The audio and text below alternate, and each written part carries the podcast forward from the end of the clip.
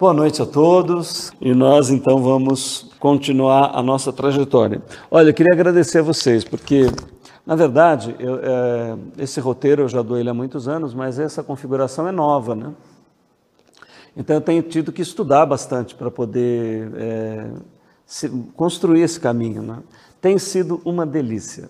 Eu, particularmente, isso tudo me toca profundamente. Vocês não sabem como é para mim né? É, olhar a história humana, olhar a, a, a, a, história dos homens que me antecederam, ver os caminhos que foram trilhados, é, olhar, por exemplo, o desenvolvimento da física. Né? Eu agora estou preparando um encontro um pouquinho mais adiante, é, onde nós vamos ver a, evolução da, da compreensão física do universo, da compreensão das partículas, do mundo das partículas. Né?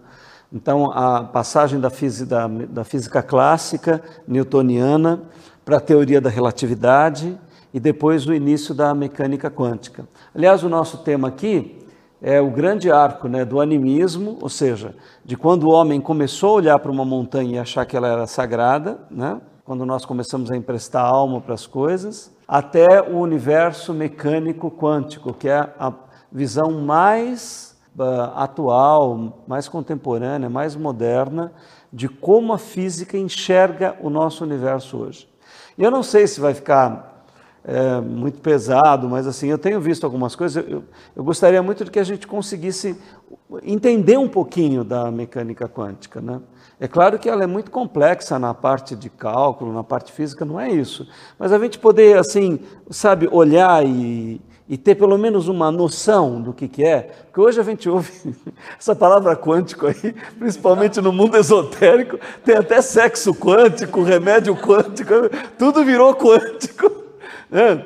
Então, assim, essa coisa quântica, ela ficou, tá meio, meio, é, então, assim, é, é, uma pena isso daí, não, não, é esse o sentido das coisas.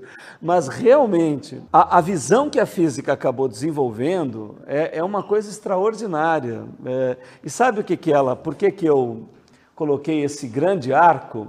É que da mesma maneira que nós nos espantávamos com a grandiosidade de uma montanha, de um rio, é, de, uma, de, uma, de um cometa, da lua, do sol, e a gente assim adorava aquilo como sagrado, da mesma maneira, a física passou por uma época de muita materialidade, né? onde o homem se, intele se intelectualizou e, e achou que tinha compreendido toda a matéria, que aquilo tudo estava quase resolvido, e gente, tinha três ou quatro problemas ali que só que eles queriam explicar, e quando eles foram explicar esses três ou quatro problemas, toda a mecânica clássica, toda a visão que o mundo estava construindo desabou.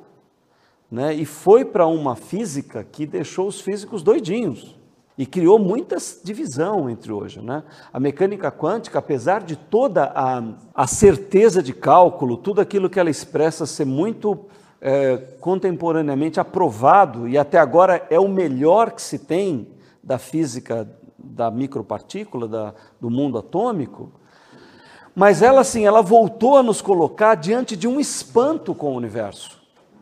Então, nós voltamos a um certo animismo, vamos dizer assim, né? porque esse universo oculto nos espantou de novo. A realidade acabou se tornando de novo uma coisa altamente misteriosa, incompreensível, é, assim, é, e beira mesmo, né? beira mesmo o místico. A, a física quântica né? É, tem algumas coisas impressionantes. Então, eu vi alguma, algumas, algumas coisas que eu gostaria de tentar explicar para vocês, do pouco que eu entendi lendo essas coisas, mas assim, para a gente pelo menos tocar na, na, mecânica quântica de uma maneira um pouquinho mais séria, tentar, né? Não essa coisa de tudo quântico, sexo quântico, café quântico, meditação quântica, tudo agora é quântico, né? A gente tentar abordar esse negócio um pouquinho mais é, seriamente, mais pé no chão, né? Bom, Mas voltando à grande jornada nossa, que nós estávamos assim, o que, é que nós vimos? Né? Nós começamos lá no animismo, o homem emprestando alma para uma montanha, adorando essa montanha. Vimos que o animismo produziu o mito. O mito era já uma, uma identificação de personagens que começava a estudar a natureza. Né? O homem via lá o deus da guerra, o deus do fogo, o, o deus da, da, da da, da, de Eros, do sexo. Na verdade, quando o homem estava criando esses deuses todos, ele estava se estudando, né? Ele estava se entendendo. Depois, eh, o mito gerou a mitologia, ou seja, uma coisa muito mais complexa, histórias profundas, que até hoje trazem conhecimento intuitivo para o homem, os, a, a, os contos mitológicos. E aonde mais a mitologia se organizou foi na Grécia, e ela gerou a filosofia. Então nós vemos realmente o mito estava estudando a realidade. Era uma forma intuitiva, ainda primitiva nossa, de extrair conhecimento da vida. E isso já era uma dimensão do sagrado. A filosofia produziu o quê? A ciência. Mas teve uma história nesse meio tempo. Qual foi a história? O Alexandre, que era um macedônio, juntou o lado bélico do pai dele com a sabedoria da Grécia o pai pagou Aristóteles para instruir o menino e acabou se tornando um grande imperador, bélico, mas também que admirava o conhecimento. Ele conquista toda a Grécia, faz um império gigantesco que foi de um extremo a outro do mundo conhecido. Morreu muito jovem. Trinta e poucos anos o Alexandre morre. Os generais dividem todo o império dele, fatiam e entram em guerra. Depois disso, quem é que surge ali do Lácio, da área latina da Europa, quem é que surge e se torna um novo conquistador? O Império Romano. Os romanos fortalecem o comércio ali a princípio, ganham poderio bélico e vão em direção à Grécia. Conquistam a Grécia, no sentido das forças, das armas, mas são vencidos pelo pensamento grego. Encontram uma cultura ali de uma estatura gigantesca, estudos de geometria, astronomia, o, a, o começo de visão das espécies, dos animais. Aristóteles estudou e os filósofos gregos já tinham um conhecimento avançadíssimo. Os romanos eram mais práticos, usaram aquilo tudo de uma maneira muito prática e alargaram, construíram um império gigantíssimo na história antiga. E depois nós vimos que a parte ocidental do Império Romano ruiu em 400 e pouco. A outra parte só foi ruir com a queda de Constantinopla em 1400 e pouco, com o Império Turco Otomano tomando aquela região. Com a queda do Império Romano, os vândalos, os godos, visigodos e todo aquele pessoal invadiu a Europa, que se esfacelou, ficando dividido em pequenos feudos, onde nobres foram tomando e ganhando força. Esses nobres acabaram, é, principalmente depois, em 1400 e pouco, com a queda de Constantinopla, muitos textos gregos invadiram a Europa novamente e começou uma revolução cultural. O imperador Carlos Magno quase voltou a construir o Império Romano de novo, unificando a Europa outra vez, mas ele acaba sendo morto e a história toma um outro sentido com a morte dele e o, o, ele divide o império lá, os filhos têm novamente guerra, mas a Europa já começa a ter essa divisão parecida com um pouco do que nós conhecemos hoje. França, Itália, Alemanha, não dessa maneira. Né? E aí o que, que acaba acontecendo? Começa a haver uma retomada da sabedoria da Grécia. Universidades vão sendo formadas e prepara-se com isso a Renascença.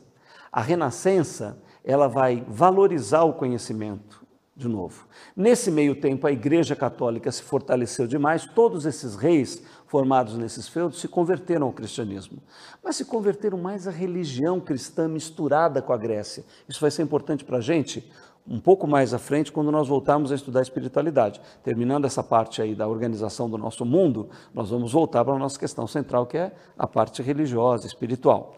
Mas assim, a, a, o cristianismo acabou dominando toda a Europa. Aqueles reis se tornaram todos cristãos, né? É, entre aspas, vamos dizer assim, um cristianismo à la grega, misturado com, com a Grécia. E depois dessa cristianização, houve o fortalecimento do comércio, essa, essa trazida dos textos gregos novamente, começou a desenvolver a agricultura, a agricultura começou a produzir muito mais é, alimentos, com isso a população se multiplicou bastante, começou a haver o excedente trocas comerciais, começaram a se buscar rotas para a Índia, e o comércio se intensificou e muita gente nas cidades começaram a fortalecer os burgos, uma nova economia estava nascendo, que seria a economia capitalista, do mercantilismo nós iríamos para o capitalismo. Isso acabou, essas grandes rotas comerciais, criando um, um fenômeno horrível, que foi a peste negra, que, que dizimou um terço da Europa, deu uma arrefecida nesse movimento cultural todo, né? que depois foi retomado de uma maneira muito forte. Então, vendo aqui esses fatos todos, a construção do mundo que nós é, conhecemos, nós vamos ver aqui ó, a ação que transforma o Oriente Médio e a Europa. Né? Então, vamos ver o pensamento que moveu essa ação.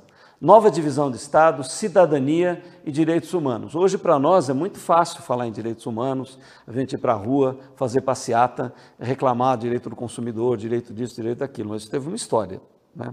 E a história está muito atrás de nós. Nós, hoje, para nós, é tudo muito natural, mas isso não foi assim. Aonde começou esse processo todo? Primeiro, os primeiros caras que falaram em democracia foram os gregos, né? os nossos amigos gregos. Então a noção grega era uma noção de cidades-estado. A Grécia já tinha estados que se respeitavam entre si e tinham legislações que governavam esses estados. A outra visão que transformou o mundo foi a Carta Magna inglesa. Por quê? Você, nessa estrutura que eu descrevi do cristianismo dominando a Europa, você tinha um poder teocêntrico, que era a igreja, e a igreja nomeava o rei. O rei era um ungido de Deus pela igreja para governar os homens. E por ele ser um ungido de Deus, ele fazia o que queria. Então, desse princípio veio o absolutismo real, que eram reis, alguns reis bons, mas outros reis completamente doidos, que arrastavam após de si nações inteiras. E era um cara que dizia o que tinha que acontecer, fortalecia a nobreza, a nobreza também impunha para o povo, e nós não tínhamos noção nenhuma de direito individual. Né? O que, que aconteceu? A Carta Magna foi a primeira vez que os nobres se reuniram, chegaram para o rei e falaram: opa, peraí, não, você vai ter que respeitar algumas leis assim como nós respeitamos. Então, ela foi uma verdadeira revolução, essa carta que data de 1215. Primeira vez que, um, que nobres se levantaram e colocaram um limite para a ação do rei. Ó, 1200, quase 400 anos depois, 300 e poucos anos depois, nós já estamos nas portas do iluminismo, da renascença. E aí então nós temos o Leviatã, de Thomas Hobbes. O Leviatã vai tratar de vários pontos a respeito das relações do Estado com a população. Como nós formamos uma sociedade? Quem deve mandar? Como que as leis devem fazer com que uma sociedade ordenada se construa? O segundo tratado do governo civil, de John Locke, é, que é de 1682, ou 30 anos depois, vai é, formatar regras que a nossa sociedade usa até hoje. E, pouquinho depois, 1762, o contrato social do Rousseau. E já em 1789, a Revolução Francesa, primeira vez que os reis são colocados na guilhotina e rolaram os pescoços reais. É, essas noções criaram o Estado moderno. Né? O que, que, o, o que, que foram essas reflexões? Que, como essas reflexões aconteceram? O Thomas Hobbes, do Leviatã, que escreve o Leviatã em 1651, ele fala que o homem vive natu na natureza um estado de bellum omnia homines, até essa operação Lava Jato aí chamou erga omnes, né? É, a palavra ônibus, ela vem de omnibus, que na verdade ônibus é a palavra para todos. Então, a, a palavra bellum omnis, omnia omnis, significa assim, que nós, no estado natural, é uma, o homem, na natureza, ele é conquistador, ele vai para cima, é guerra de todos contra todos. Ninguém fica em paz. O cara vai lá, pega a tua mulher, o cara pega as coisas que você está produzindo, quem é mais forte vai lá dar porrada em quem é mais fraco. E esse, o Thomas Hobbes entendia, claro que ele estava errado, né? Alguns devolviam.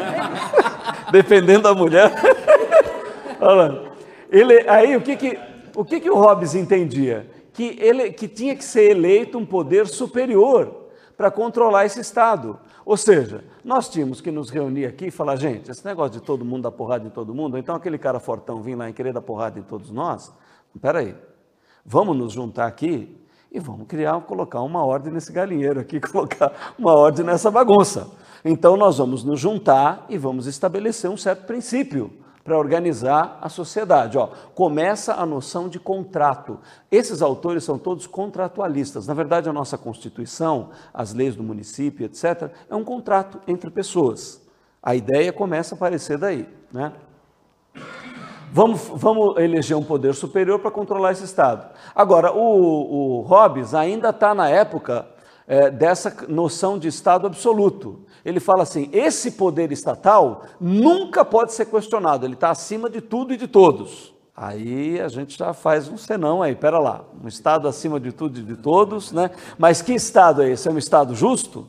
É um Estado. Como é que funciona esse Estado? Bom, o Locke já fala diferente, né? Que esse livro, Tratado Civil sobre Governo, Tratado sobre Governo Civil, 1682, diz que o Estado se dá pela necessidade de uma instância superior para julgar interesses. Olha, aí a coisa já começa a ser visto. Nosso grupo tem um interesse, o outro grupo tem um interesse, o outro tem um interesse. Como é que nós vamos fazer isso aqui vivendo todo mundo junto? Nós precisamos ter alguém que julgue os interesses favoráveis e contrários de cada um e favoreça o maior número de pessoas. É isso que é o contrato social? Deveria ser, né? Eleger um poder superior para conduzir um contrato social. Então, o Locke, o Locke, diz o seguinte: não, nós vamos combinar aqui o que é bom para todo mundo, vamos escrever isso e vamos eleger um grupo para fiscalizar se isso que nós estamos escrevendo, que é bom para todo mundo, é, é bom para todo mundo ou não? Teria que ser. Bom para todo mundo. Se está sendo cumprido ou não. Essa foi a ideia desse livro. Né? E garantir o que? O direito de todos. E no final do livro, o Locke escrevia o seguinte: se nós percebemos que esse contrato está sendo fraudado ou não está sendo cumprido, nós temos o direito de revolta, de revolução. É isso que ele escrevia. Estava certo ou estava errado? Bom, aí o que, que aconteceu? O Montesquieu escreve O Espírito das Leis, em 1748. Ele influencia a organização do Estado em três poderes o que nós até hoje aqui no Brasil usamos: poder executivo, legislativo, judiciário, felizmente ou infelizmente, o judiciário. Meio lento aí, meio devagarinho, mas é necessário. Né? É considerado um dos primeiros sociólogos, o Montesquieu. Né? Ele estudou a sociedade e escreveu esse livro dizendo como a sociedade podia se, se regular. E o Rousseau, Contrato Social, é muito conhecido, coloca aí, ó, o Estado exerce o poder que emana do povo, então, veja, aí já uma mudança muito grande, né? Então, você tinha um poder que vinha de Deus, que elegia um homem, que era o representante de Deus, esse homem era o Papa. Este Papa ungia uma família, essa família hereditariamente tinha reis, esses reis governavam os homens. Essa era a novela da hora. Agora a gente está vendo esse panorama ser mudado. É, o Estado é um pacto entre cidadãos livres, né, que renunciam ao interesse individual para o interesse coletivo. É exatamente o que nós vivemos, meu amigo. Isso deu certo, meu amigo. Olha lá. Ah, e há também uma coisa que o Rousseau fala, que está muito em voga agora, agora vai entrar esse negócio: democracia direta e indireta. A democracia direta é quando todo mundo senta e resolve, juntos. A indireta é quando eu elejo um cara que me representa. Agora, gente, eu vou dizer uma coisa para vocês, não sei onde é que isso vai dar, mas isso vai acontecer. Nós temos hoje mais celulares no Brasil do que habitantes. Três por habitante. Nós estamos chegando num ponto aonde, para você saber através de uma certificação digital, onde realmente as pessoas querem o que as pessoas querem, não vai precisar de uma eleição a cada período, não. Nós vamos conseguir fazer uma enquete online, entender a direção que um país quer para os seus cidadãos. Nós estamos evoluindo para esse ponto. Não sei se vamos chegar lá mas a, a, a, estamos caminhando para isso. Então, assim, deu para vocês perceberem que é, como o mundo, né, como o mundo se transformou, como nós tivemos uma mudança que ocorreu é, no governo geral da humanidade, né? Essa nova visão de Estado, cidadania e direitos humanos, que é uma coisa nova, recente na humanidade, nossa história adquiriu isso há pouquinho tempo. Olha lá, Constituição de Direitos Civis, ou seja, as pessoas normais da sociedade tendo direitos, a busca da igualdade entre todos. E também da liberdade de cada indivíduo na sociedade. Um Estado que não é religioso, é laico, que cuida só dos interesses das pessoas, mas não entra na, na opção religiosa. E uma liberdade de cada um escolher a sua própria realidade espiritual. Né? É, liberdade de imprensa, ou seja, cada um pode escrever o que pensa do governo, cada um pode escrever o que pensa do que está acontecendo. Então, são coisas é, que, que, começaram a acontecer. Propriedade privada, isso daí é uma, uma questão que se debate até hoje, né? Mas a propriedade privada, ou seja, eu posso ir num cartório e diante de todos, eu registro um documento, aquele terreno me pertence. Uma outra questão é, o fato daquele terreno te pertencer tem que estar ligado a uma função social para todos? Essa é uma boa questão. Tá?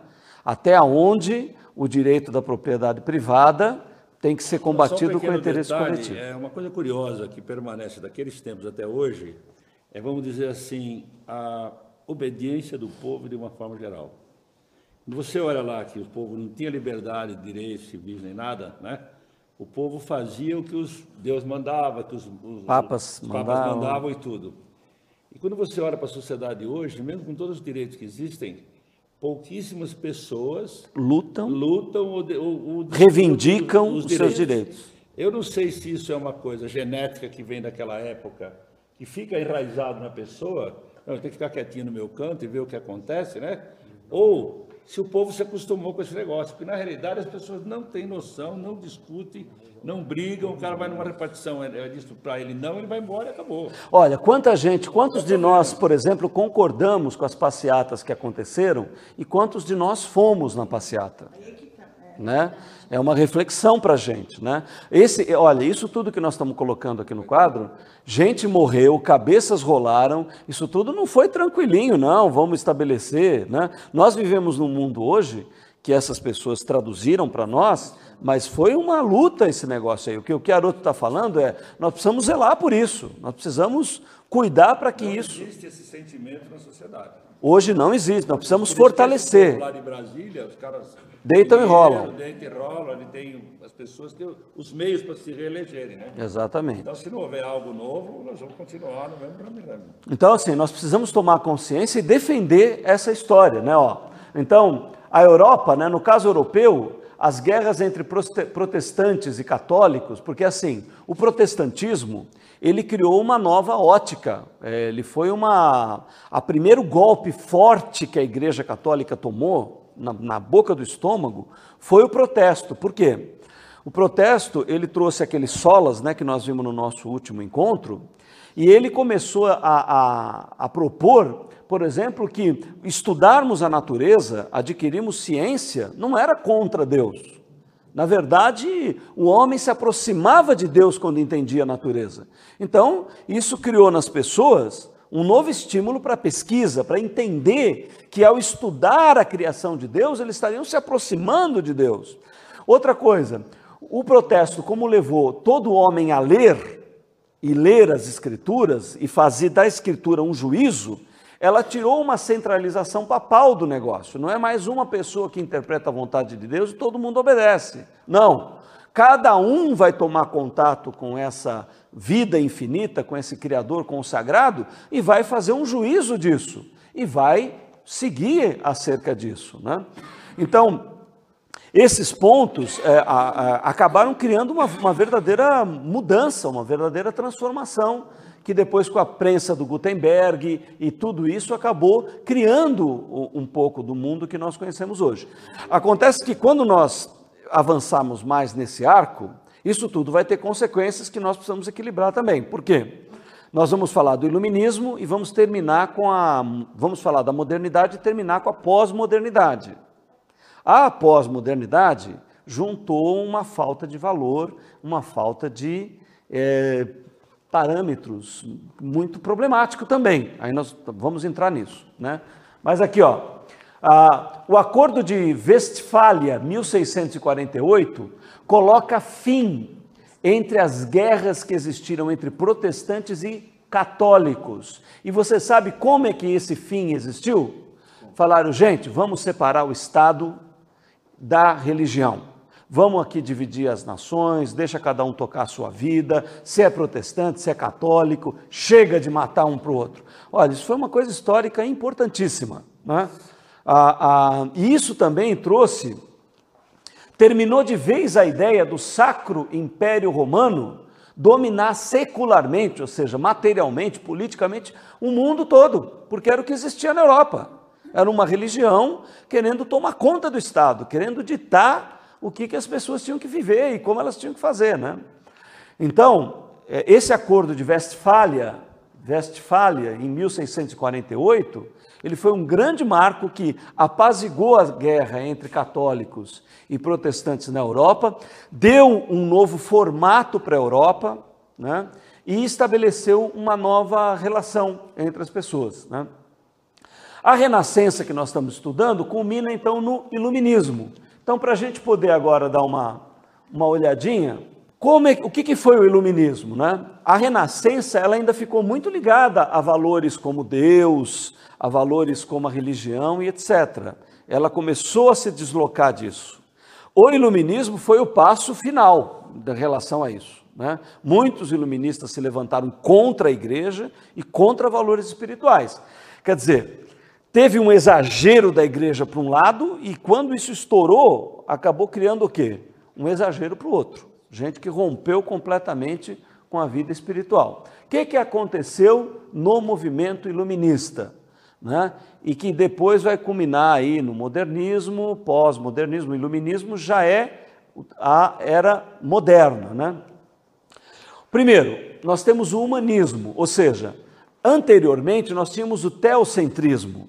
Deus era o centro de tudo. Aí nós somos para quê? O ser humano é o centro de tudo. O humanismo propõe essa visão.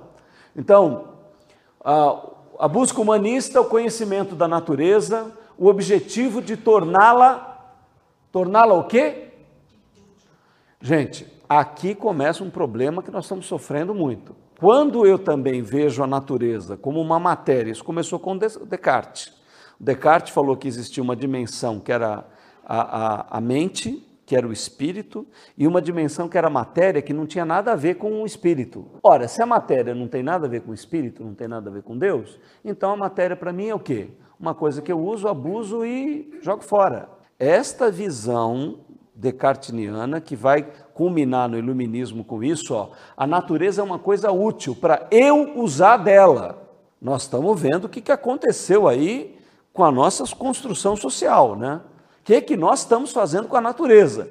Essa separação assim, do sagrado, quando a gente agora aqui no curso está falando para nós olharmos um bloco de mármore, não de uma maneira separada de nós, lembram quando nós falamos do peixe, do mar, que esses conceitos, de nós olharmos novamente de uma forma orgânica para as coisas da natureza, ou seja, que Deus, na verdade, não está num lugar aí do, do universo, mas que tudo que você está vendo aqui está vivo que um bloco de mármore tem vida, ele também tem uma consciência ali, uma inteligência ali, enfim. Esse olhar é contrário a essa corrente toda que estruturou o nosso mundo e a nossa sociedade. Então, o iluminismo via a natureza com o objetivo de torná-la útil. Útil a quem? Uma sociedade moderna e progressista. E qual que é a nossa visão da natureza? Mecânica. A natureza é um mecanismo apenas natureza morta, mecanismo para ser usado por nós. Claro, são criadas novas disciplinas, né? muita coisa aí, ó, sociologia, psicologia, antropologia, economia, são ciências muito novas. Começaram a ser organizadas nesse movimento todo. Né? A França foi a principal referência, aí, homens como Voltaire, Diderot, Montesquieu, criticaram duramente o cristianismo. Em grande parte eles tinham razão mesmo, porque o que a história da Idade Média mostrou da organização da igreja cristã é de tirar, perder os cabelos. Né? Então, em grande parte, esse exagero tinha uma certa razão. Né? Ah, e, e, é engraçado, né? a gente vê aí essa questão do Estado Islâmico, né? Nós temos um movimento muito forte no mundo de volta de um Estado teocrático. Mas nessa desculpa de querer colocar Deus como governante, é Deus, mas é claro que não é Deus que vai sentar na cadeira, vai ter que ter um representante de Deus lá, né? Tem um califa ali que é o homem que Deus escolheu, né? Então, com o surgimento da, da nova ciência econômica, né, o, a economia se torna uma ciência e o mercantilismo é duramente criticado o comércio desvalorizado, porque ele era visto só como uma troca de uma coisa que já tinha sido feita. Aonde que eles vão ver a verdadeira riqueza? Na exploração. Exploração de quem? Da natureza. Então, a visão, o combustível que moveu os motores do nosso mundo, que nós estamos vivendo hoje, foi esta visão aí. A exploração da natureza em que recursos? Ela é a verdadeira fonte de riqueza: agricultura, mineração e pecuária. Vamos acabar com as montanhas e com as florestas, vamos criar gado para alimentar as pessoas e agricultura, vamos acabar com tudo e plantar só para a gente comer, e o equilíbrio ecológico, e a água, e etc, etc, deixa para lá. Vamos é usar que a natureza é uma máquina, a natureza está morta. Então, ah, isso influenciou muito Adam Smith, que é considerado o pai da economia clássica, que vai ditar muitos modelos de organização social, produção econômica, relações entre as pessoas, etc. Muito bem. A independência dos Estados Unidos foi de base iluminista, e essa influenciou tremendamente o país os pais da pátria americana, né, uh, que eram todos da, de, de iluministas, uh, Estado-nação, direitos civis, perda da influência da nobreza e da igreja, Revolução Francesa e muitas outras revoluções vieram desse período. Então, o mundo como nós estamos vendo ele hoje foi construído nessa época. Nós estamos vivendo o resultado deste período da história. Né? E aí eu pergunto para vocês: para onde estamos indo? Qual é o próximo passo? O que, que vai acontecer na nossa sociedade? Né? O que, que muda o mundo? Será que o mundo está começando uma nova revolução? Será que nós estamos num período de transformação ou não? Muitos associam liberalismo, socialismo, social-democracia como resultado desse movimento iluminista. Iluminista. Eu queria fazer um intervalo para a gente tomar um cafezinho e bater um papo sobre isso e em 15 minutos a gente volta.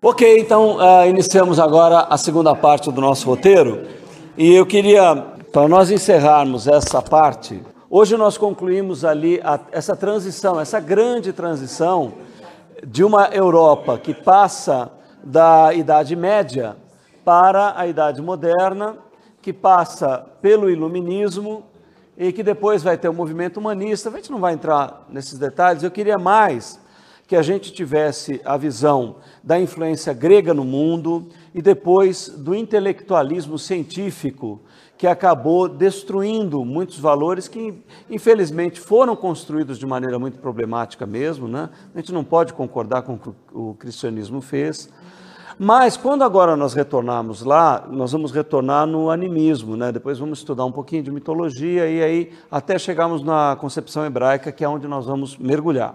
Mas, para encerrar essa parte, e aí depois, no próximo encontro, talvez esse não vai dar mais, mas no próximo encontro, nós vamos ver um pouquinho de física. Eu acho importante a gente dar um mergulhinho para entender a física clássica e a física newtoniana, pelo menos a gente ter uma noção, uma visão. Né? Eu fiz uma lista aqui de pontos que eu achei interessantes nós revermos para concluirmos a transição que o mundo viveu. Né? Então, ó, vamos começar ali com 1347, 1353, com a peste negra. Né? A peste negra, você sabe, ela aconteceu porque a Europa estava com um comércio muito forte, a rota para as Índias e o comércio ali muito intenso, e isso trouxe a peste bubônica. E houve um flagelo, um terço da Europa morreu. Corpos empilhados. Hoje, quem viaja e conhece a Europa tem igrejas que têm formada de ossos humanos, porque não tinham onde enterrar as pessoas. Né? Isso deu uma arrefecida, mas, ó, 1353, esse movimento cultural retomou a aceleração depois da peste negra, com força total e em 1455 o Gutenberg inventa uma máquina de fazer livro. E o que, que aconteceu? Em 45 anos, são impressos 15 milhões de livros. Para a gente ter uma ideia do que, que aconteceu no universo humano de contato com o conhecimento. Logo depois, ó, porque a, houve ali também em 1400 e pouco, vocês lembram, houve a tomada pelos turcos, pelo Império Turco-Otomano de Constantinopla. E quando os muçulmanos tomaram ali, a transição para as Índias foi bloqueada. Os europeus não podiam mais andar para lá. Né? E com esse bloqueio, eles começaram a buscar novos caminhos. E esses novos caminhos culminaram nas grandes navegações, descoberta do mundo novo. E muita gente que fugiu de Constantinopla levaram textos gregos, textos traduzidos por árabes e muitos textos que a Europa não tinha mais contato, foram levados para a Europa. E isso vai acender o Renascimento. Nós vamos entrar em contato com todo aquele movimento cultural da Grécia, vamos retomar, as primeiras universidades vão ser construídas e nós vamos valorizar novamente o conhecimento da natureza. Logo depois tem o protesto, enfraquecimento da igreja. Olha como o ambiente vai todo ganhando um formato para a construção do mundo que nós estamos vivendo hoje. Uma outra coisa que eu queria comentar com vocês. Na última, última parte do nosso curso, nós vamos dar uma estudada no Apocalipse. Né? É um livro maravilhoso e, e muito interessante. Tudo isso que nós estamos vendo aqui, eu, eu, vai ser importante quando a gente pegar o Apocalipse para ler, porque o Apocalipse fala do futuro. Né?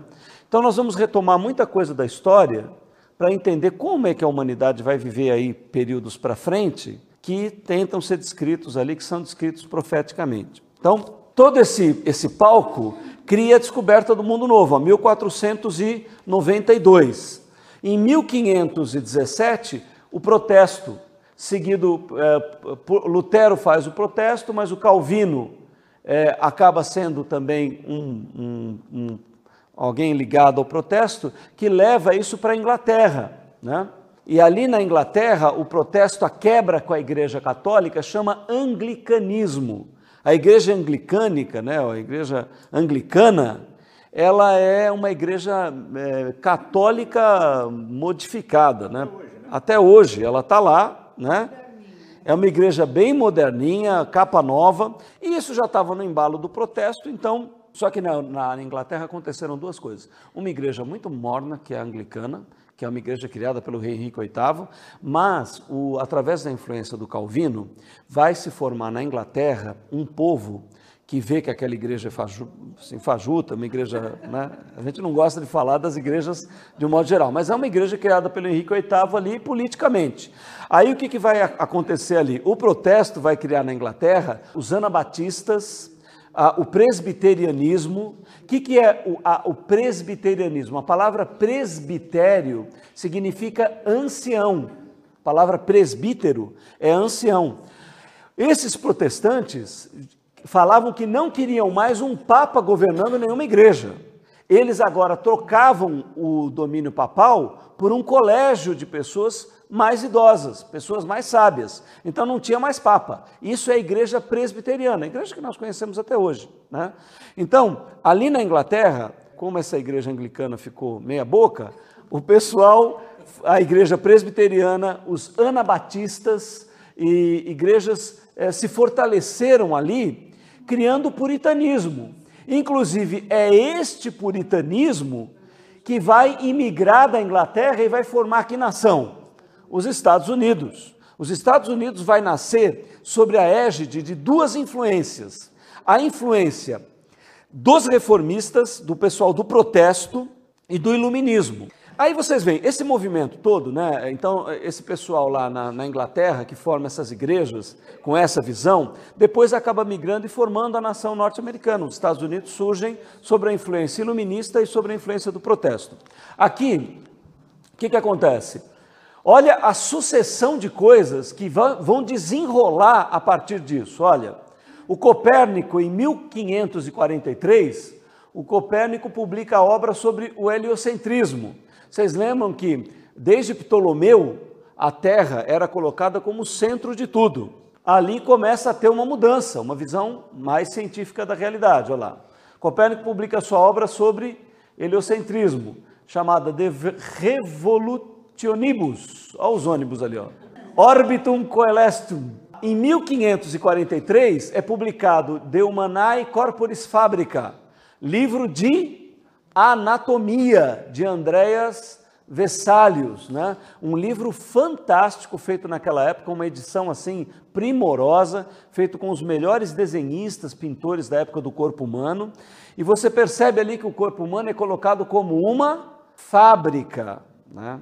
Olha, uma, vou dizer para vocês, vocês percebem que nós estamos vendo uma natureza mecanicista, utilitária, e um corpo humano como uma fábrica.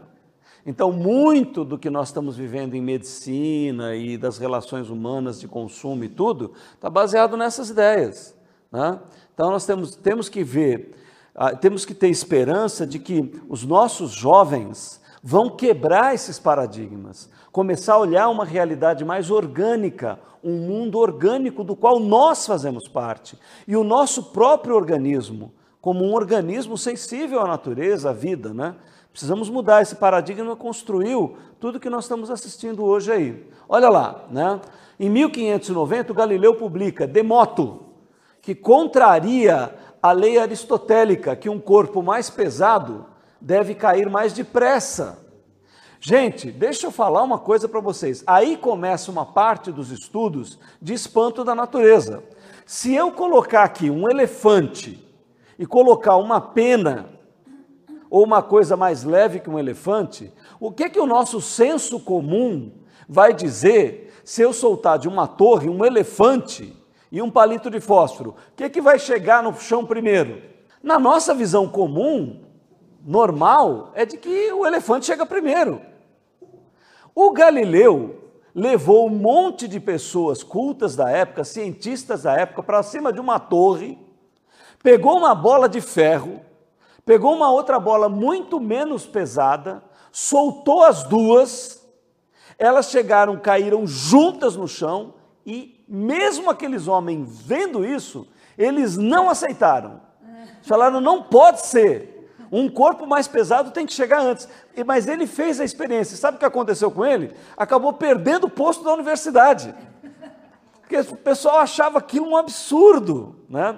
Porque assim, isso foge do nosso senso. Né? Até é, tem uma imagem no YouTube aí que, se você procurar, você vai ver que quando o homem chegou lá na Lua, uma das coisas que eles fizeram foi pegar dois objetos, porque lá supostamente tem esse vácuo, né? Porque assim, por que que, eu não sei se até hoje você pensando, se você entende por que é que os objetos, um elefante e um prego, eles chegam juntos caindo. Né? É uma coisa meio, meio impressionante para nós. Né? Por quê? A aceleração dos dois corpos não está ligada com a massa. A massa de um elefante é maior do que de um prego. Mas o que puxa esses dois corpos não é a massa, é a gravidade, ela tem uma aceleração constante. Então, por isso que as coisas chegam juntas. O que impede é o atrito com o ar. Uma pena não chega no mesmo tempo porque ela, o ar sustenta ela. Mas se você tirar o ar, deixar o vácuo, e soltar um elefante, uma pena, dá na mesma. Isso realmente nos espanta. É uma coisa que até hoje, quando eu eu vi lá no YouTube, eu vi o, o filme no vácuo, vi o filme do astronauta. É, é, é uma coisa que a gente. É, são leis da natureza, e vocês vão ver quando chegar na mecânica, na, na teoria da relatividade e na mecânica quântica, aí o nosso queixo cai lá. Você fala, meu, mas que mundo é esse? Né? Porque a gente tem um senso da realidade, a gente acha que as coisas funcionam assim. Então, o Galileu, ó, em mil, é, mil, isso, 1590, o Galileu publica isso a respeito da, da fundadora da dinâmica, que estuda o movimento dos corpos. Olha lá, em 1609, o Kepler publica a obra que contém os três movimentos planetários, que leva o seu nome. Então, além da gente já não ver a Terra no centro, esse homem teve a capacidade de explicar como é que a Terra fazia o movimento em torno do Sol, explicando as estações, explicando a composição dos corpos no espaço. Né? Talvez se eu e você sentarmos aqui, a gente não consiga fazer isso, fazer, entender como é que isso é feito. Isso até me deixa magoado, chateado, né? Que eu fico vendo essas coisas e falo, meu Deus, eu não sei calcular isso hoje. Claro que a gente estudou física na escola, nós vimos até essas três leis do movimento, né? Mas como que um homem naquela época conseguiu fazer um cálculo desse? Uma coisa impressionante. Olha lá, em 1633, o Galileu escapa da fogueira, olha lá, quiseram queimar o homem, ao negar os seus estudos, contrários às verdades da igreja. A igreja falou: bom, você vai continuar afirmando o que está afirmando, ou você vai negar? Ele falou: não, eu nego, não tem problema nenhum. Pô, mas não é não, está tudo errado, eu me enganei. Né? Não vi nada, não sei, não vi nada, não sei de nada. Olha lá. Em 1637, a publicação do discurso sobre o método de Descartes. Ele desenvolve a geometria analítica, que realiza estudos de geometria at através da utilização da álgebra. Né? Então, nós começamos a nós começamos entendendo que era um triângulo retângulo. Nós inventamos o número. Depois nós começamos a, a ver que letras podiam substituir números para a formulação de equações e de incógnitas que conseguiam demonstrar a realidade de uma maneira realmente funcional, concreta. O Descartes fez essa união, aquele plano cartesiano, e através daquilo, até hoje, os nossos radares conseguem localizar um barco no Oceano Atlântico, por causa das coordenadas desenvolvidas pelo Descartes. Bom, ali começa com o Descartes o penso, logo existo que foi um princípio filosófico que vai nortear toda a construção da ciência. Em 1649, tem a decapitação do Carlos I Stuart durante a Revolução Puritana, acusado de destruir os direitos dos homens. Este rei inglês, até hoje essa família britânica carrega esse nome Stuart aí, né? É, esse rei inglês, ele foi uma pessoa que acreditava no absolutismo, começou a fazer algumas coisas ali totalmente contrárias aos interesses dos nobres e a cabeça dele rolou. Ele foi decapitado pela nobreza inglesa. Isso foi um marco da quebra do absolutismo na Europa. Depois a Revolução Francesa vai pôr a última pá de cal no poder monárquico do mundo. Apesar que a Inglaterra, como o Garoto falou, continuou ainda com a família real ali, mas é que nem a, o pessoal fala, né? Isso é para posar de rainha da Inglaterra, quer dizer, não manda nada, né? Mas fica ali no, no passo real ali, né? Bom, em 1651, o Hobbes escreve o Leviatã, ó, você vê, o cara é decapitado em 49, em 51 já tinha uma obra colocando ali que o Estado tinha que ser criado, né? Em 1687, a maior revolução científica que ocorreu, o Newton, ele publica a sua obra Filosofia Natural, Princípio Matemático, que continha a lei da gravitação universal dos corpos. Ou seja, o homem consegue explicar tudo o que acontece, as marés, a lua em volta da Terra. É, ele, inclusive, depois vai é, desenvolver o cálculo diferencial integral, base de toda a engenharia que nós temos, toda a construção de pontes, toda a construção de prédios, etc., resistência de materiais.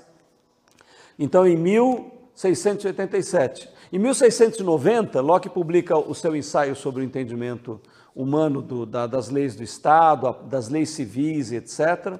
Morre Robert Hooke, o inventor do microscópio. Aí nós começamos a entrar numa visão microscópica da realidade, né? olhando a, a vida que estava contida nas células, começamos a entender micróbios e etc. Tem uma revolução que vai acontecer na área biológica.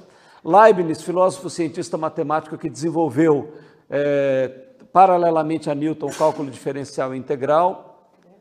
O cálculo diferencial integral, pelo que eu entendi, né, ele consegue, nós conseguimos, por exemplo, saber a área de um quadrado, saber a área de um triângulo. Mas se você colocasse uma curva para você conseguir calcular aquela área, nós não sabíamos como fazer isso. Né? O cálculo diferencial integral, ele uniu a, a, os cálculos que existiam na época e nos deu a possibilidade de medir todas as áreas e de, inclusive, poder analisar resistências de vários materiais, etc., que não tinha na, naquela geometria. É, é, elemen elementos de trigonometria, geometria analítica e tudo estão na base do cálculo. Né? Eu não entendo direito disso, nós temos engenheiro aqui. Quem faz engenharia é cálculo 1, 2, 3, não é isso? É a base da engenharia até hoje, é o cálculo diferencial integral. Montesquieu lança as causas da ascensão e queda de Roma, depois o Montesquieu vai ser o camarada que vai colocar os três poderes como base é, da organização do Estado. É, ali ó, nós temos o, cara que começa a produção de aço na Inglaterra. Vocês imaginem o, que, o papel que o aço vai ter na construção de tudo que nós conhecemos hoje na, na, na sociedade. 1743 nasce o Lavoisier, que é considerado o pai da química moderna, compreensão nossa da química. Em 49, David Hume lança Inquirições a respeito da natureza humana e Montesquieu, o espírito das leis. Aí nós vamos ter o quê? Revolução na organização do Estado. Ó, aqui nós temos o início do Iluminismo, 1751, o Diderot lança o primeiro volume da enciclopédia, que é marco do Iluminismo, ou seja, nós começamos a organizar o conhecimento que estava sendo estudado, para através da organização e distribuição desse conhecimento, nós conseguimos multiplicar a ciência. Os fisiocratas dão início à economia moderna.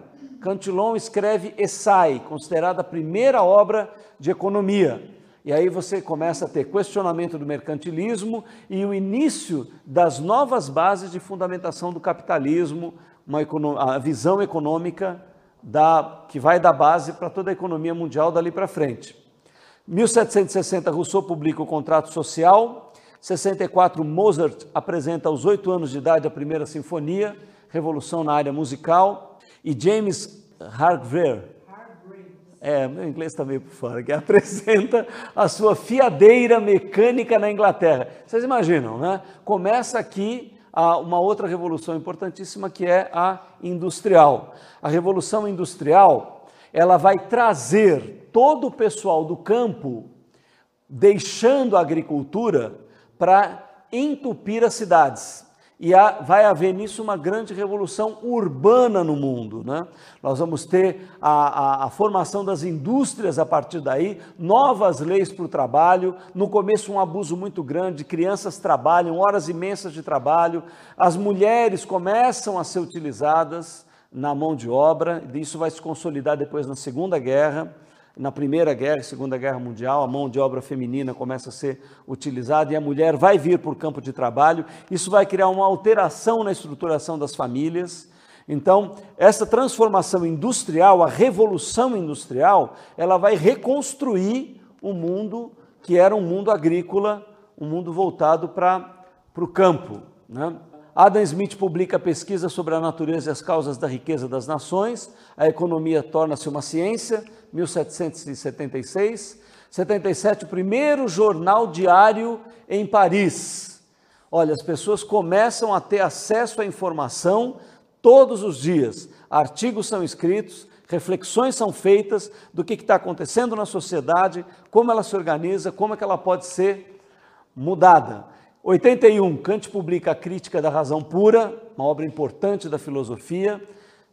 98 a 99, Jenner, inventor da vacina com material extraído de vaca, consegue a antivaríola, ou seja, a, a gente começa a ter a possibilidade de vacinar e prevenir doenças que até então não podiam ser evitadas através da vacinação.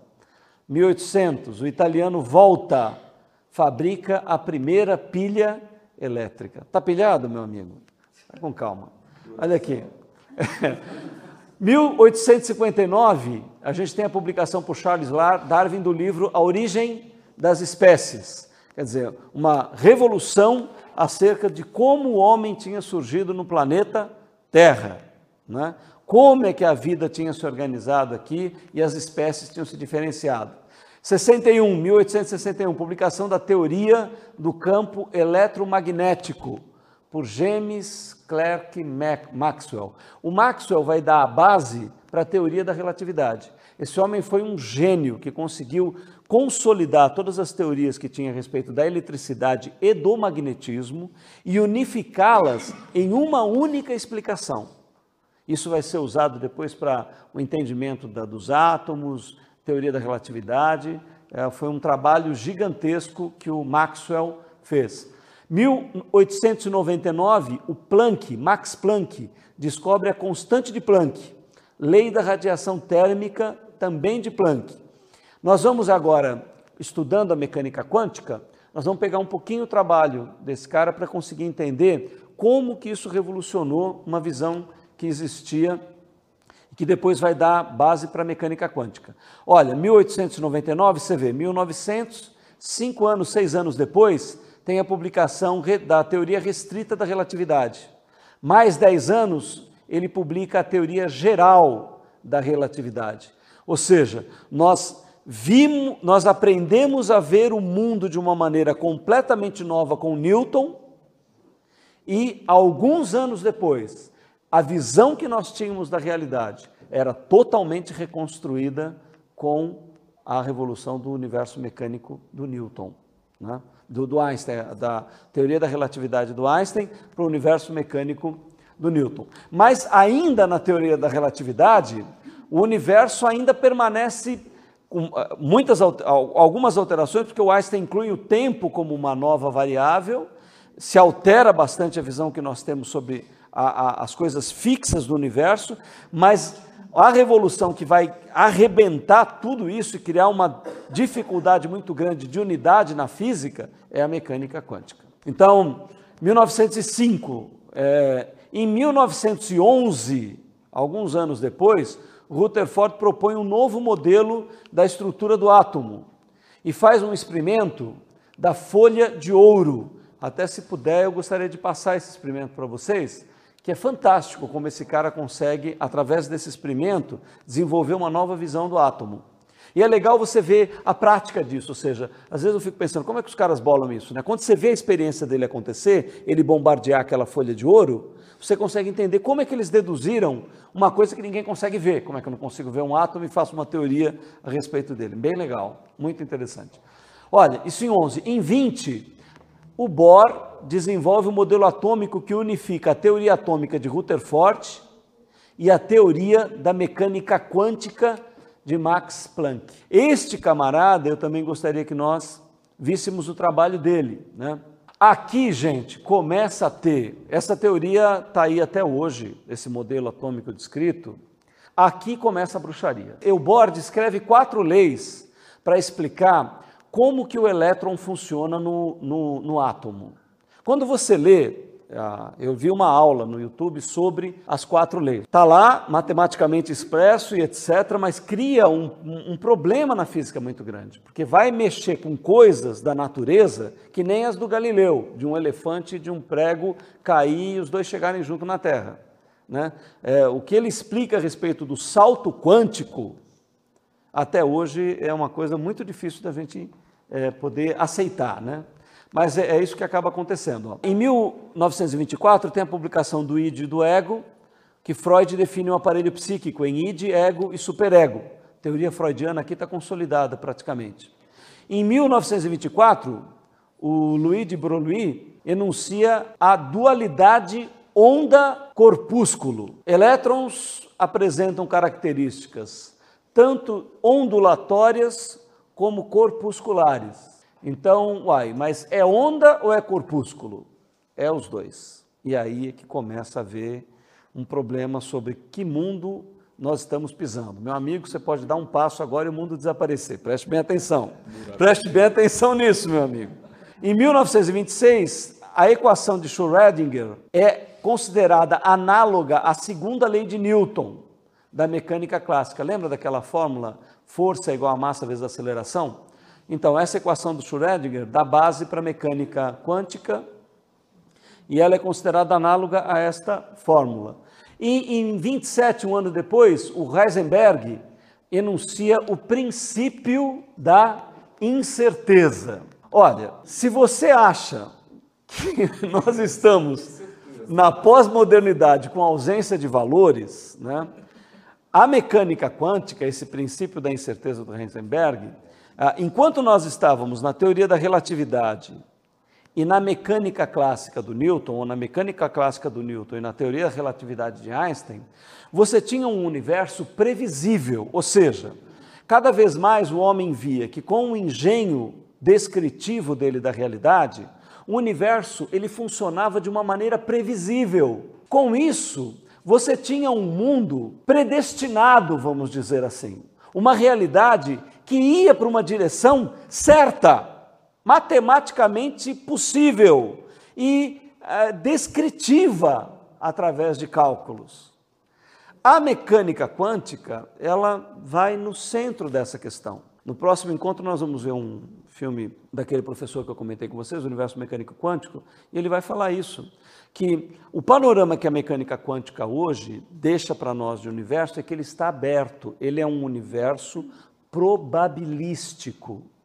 Ou seja, é, isso envolve assim coisas que mexem com o nosso interior. Eu não sei se você acredita em predestinação, se você acredita em arbítrio, como é que você vê a composição da realidade, se o teu destino está traçado ou não. Mas esta descrição da natureza mostra um universo aberto, ou seja, há uma probabilidade matemática no universo que pode se dar de uma maneira ou de outra maneira. E, por exemplo, um dos camaradas que se levanta contra isto foi o Einstein. Esse grupo, nessa época, se cinde. Alguns não aceitam que a realidade do universo seja essa. Tem uma frase famosa do Einstein que ele diz que Deus não joga dados com a humanidade, com o ser humano. Ele acha que tudo deveria ser previsto matematicamente. Mas aí eu pergunto para você: será que Deus, será que esta vida que está organizando tudo, seria melhor uma coisa fechada, no sentido da nossa humanidade, já determinada? Ou será que o nosso arbítrio realmente tem um papel na construção do nosso ser? Então, nós vamos ver na aula do professor que ele termina dizendo exatamente isso. Bem-vindo a esse universo que hoje a física demonstra para nós. Essa teoria é uma teoria assim bastante consolidada, mas claro que a física pode mudar a qualquer momento. O pessoal continua pesquisando. Então eu acho importante nessa viagem que nós estamos fazendo aqui, né, porque nós fizemos uma verdadeira viagem, é, nós olharmos um pouquinho esse universo. Só para terminar, eu queria abrir para a gente conversar um pouquinho. É, em 1940 tem a elaboração da teoria eletrodinâmica quântica, uma das teorias mais precisas da física até hoje. Ou seja, essa mecânica quântica, ela tem uma fundamentação matemática, formulativa muito poderosa, muito poderosa, e apresenta o universo dessa maneira. Gente, com isso nós encerramos esse descritivo, né? Eu queria que nós nós temos agora 10 minutos para a nossa novela que hoje vai ser um capítulo emocionante, vocês vão ver aí coisas incríveis. E eu queria também que a gente abrisse agora para conversar. Talvez a gente possa conversar um pouquinho, aproveitando o calor da que nós estamos apresentando, e depois fechar com a novela. Né? Nós ainda vamos dar, agora no próximo encontro, talvez um ou dois, eu queria que a gente fizesse um esforço para tentar entender um pouquinho de física. Eu, eu, particularmente, eu gosto só da parte filosófica, eu não entendo nada de cálculo. Né?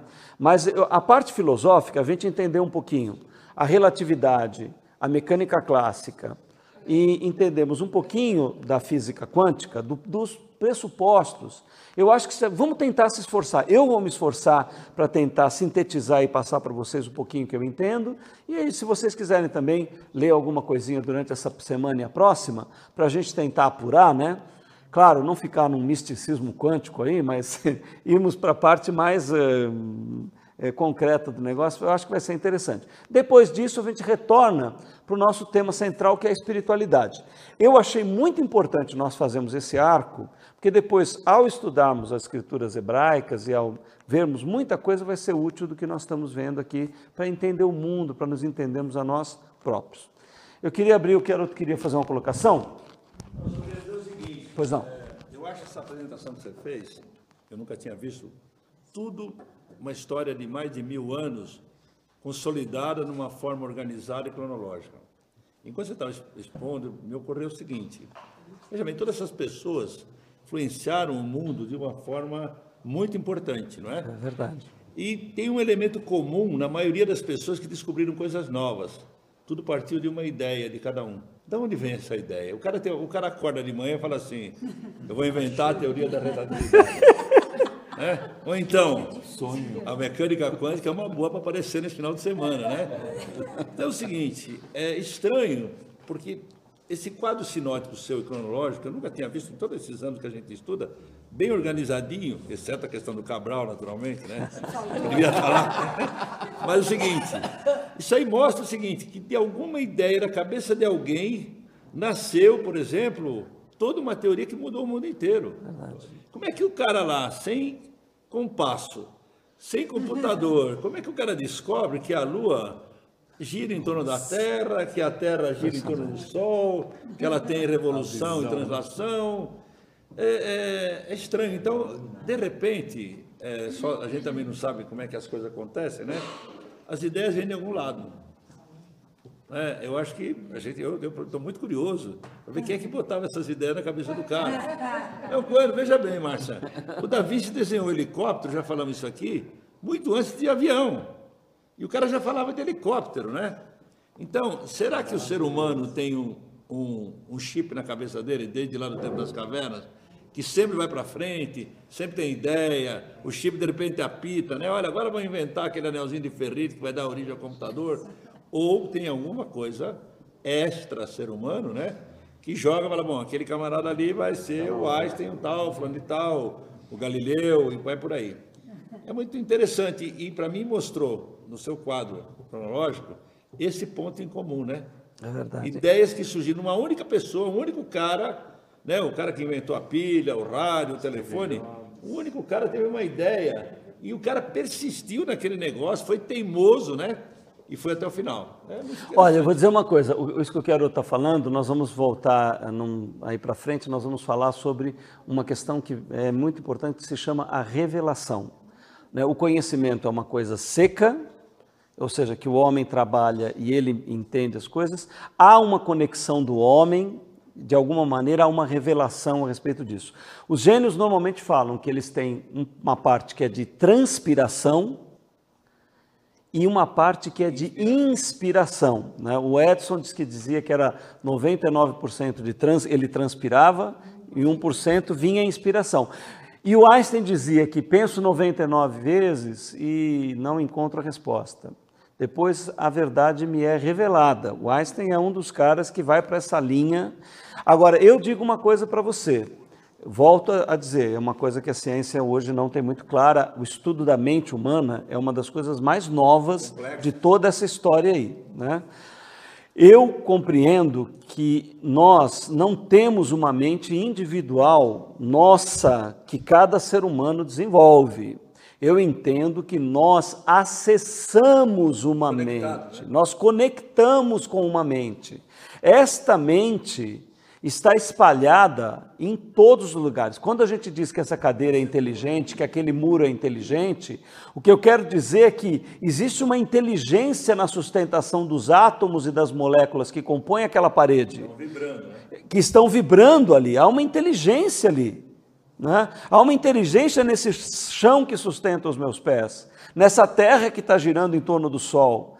Isso tudo é uma mente, é uma cognição. Quando nós abstraímos e com um risco representamos a realidade, esse rabisco interfere num átomo, explode uma bomba atômica, esse rabisco não é uma coisa aleatória.